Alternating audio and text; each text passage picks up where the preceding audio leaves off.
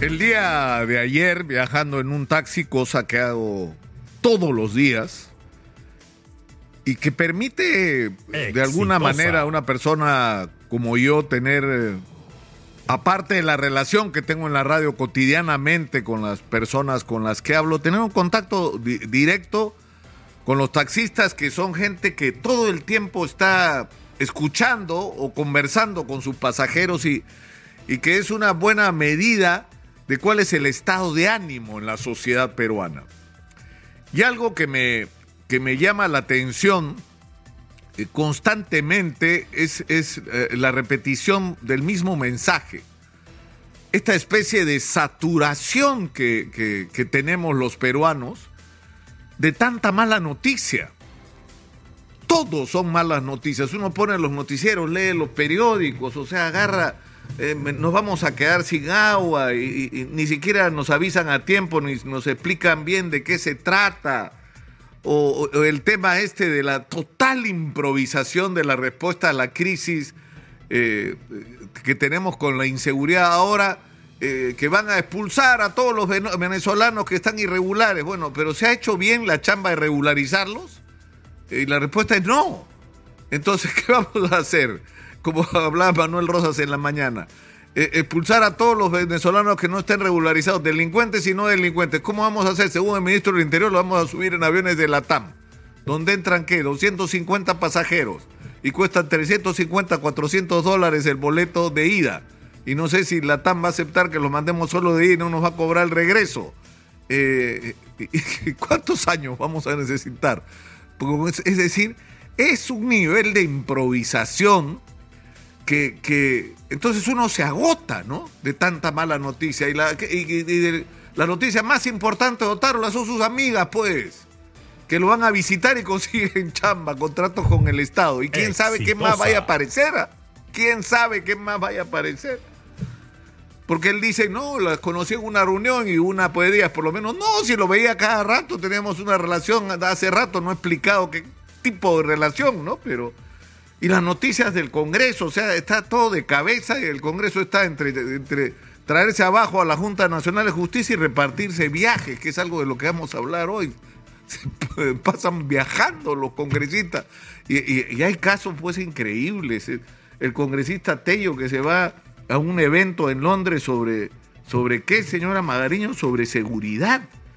Los congresistas Mari Carmen Alba, Bustamante, Carol Paredes y Alex Paredes, que más se reparten para que todos los partidos estén contentos, se van a un evento donde, para, sobre los parlamentarios traen el futuro al presente por una gobernanza anticipatoria innovadora que incorpore el futuro en la labor parlamentaria. Suácate, se van de viaje. Hay un congresista que es una cosa que no van a creer. Eh, se va, eh, bueno, esto es el de Tello, hay uno que se va a un evento de jóvenes, ¿no? Autorizar que Wilson Soto participe en la novena conferencia mundial de jóvenes parlamentarios. Tiene 37 años, no joda, 37 años es un adulto, no es un joven. Se va a una reunión de jóvenes parlamentarios, bueno, si tuviera 25, 26 ya, está bien, digamos. Pero con 37 años pues no puedes pasar a jovencito porque ya no lo eres. Eres un adulto congresista. Pero en fin, el problema es, ¿qué hacemos para cambiar esta agenda? ¿Qué hacemos no? para que no, todo no sea malas noticias? Entonces, el problema es que tener buenas noticias depende de quienes tienen en sus manos las decisiones nos empiecen a producir buenas noticias y las cosas empiecen a cambiar en este país. Y tenemos la fortuna de que no somos pues un páramo, un país así sin recursos, un país miserable, que no tiene nada. No, somos un país rico. Rico, pero en términos reales. Porque tenemos lo que el mundo necesita, que todos los especialistas lo repiten hasta el aburrimiento. Y todos los inversionistas están babeando esperando que en el Perú pase algo, hay alguna señal que permita que entren con todo. Y para invertir no solo en minería, hay inversionistas que están dispuestos a entrar al Perú a invertir en cobre, en plata, en, otro tipo de minerales, en oro, por supuesto, en el litio que hay también en el Perú. O sea, tenemos toda la cadena en relación al tema de la minería y montones de otros minerales como explicaba Guido Penano, como exportamos piedras, y supuestamente esas piedras van cobre, no solo lleva cobre, lleva otros minerales que abajo, afuera, perdón, eh, se convierten en un tremendo negocio y por los cuales nosotros no cobramos un dólar, no ganamos nada.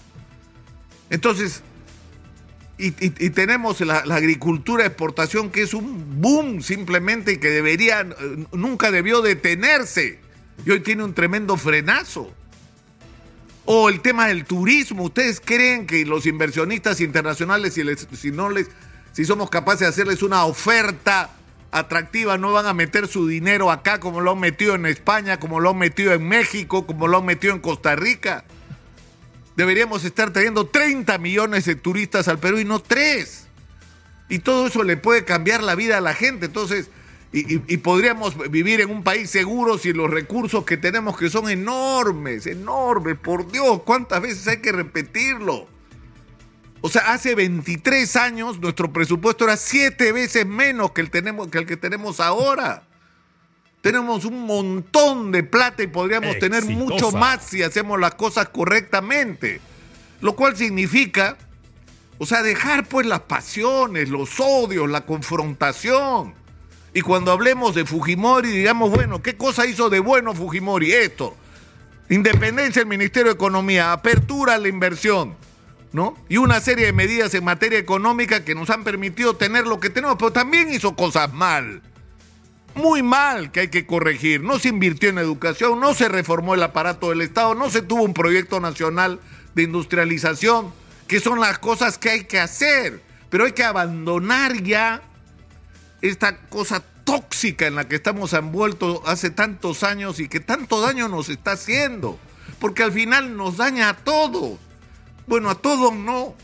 Porque hay un pequeño grupo de privilegiados que son los que se forran con la situación actual, comenzando por los políticos corruptos, que no les interesa el país, les interesa llegar donde está y morder todo lo que puedan. Entonces, no sé, yo, yo lo estoy tratando de repetir constantemente y lamento sinceramente, profundamente, no tener una respuesta de, cuál es el camino, cómo salimos de este entrampamiento. Lo que está claro es que necesitamos una esperanza. Necesitamos no un Bukele, un Milei, no. Necesitamos un movimiento, una, una, eh, un espacio donde se junte la gente que está construyendo este país ya no solamente para hacer empresas, ser emprendedores, desarrollar la agricultura, el turismo, la economía, todo lo que se está haciendo en el Perú, sino que eso se convierta en una opción política para todos los peruanos. No sé cuál es el camino a seguir, yo espero que alguien lo encuentre, que un día de esto siente alguien acá y me diga, este es el camino, esta es la respuesta, y, y podamos darle a la gente, ¿no?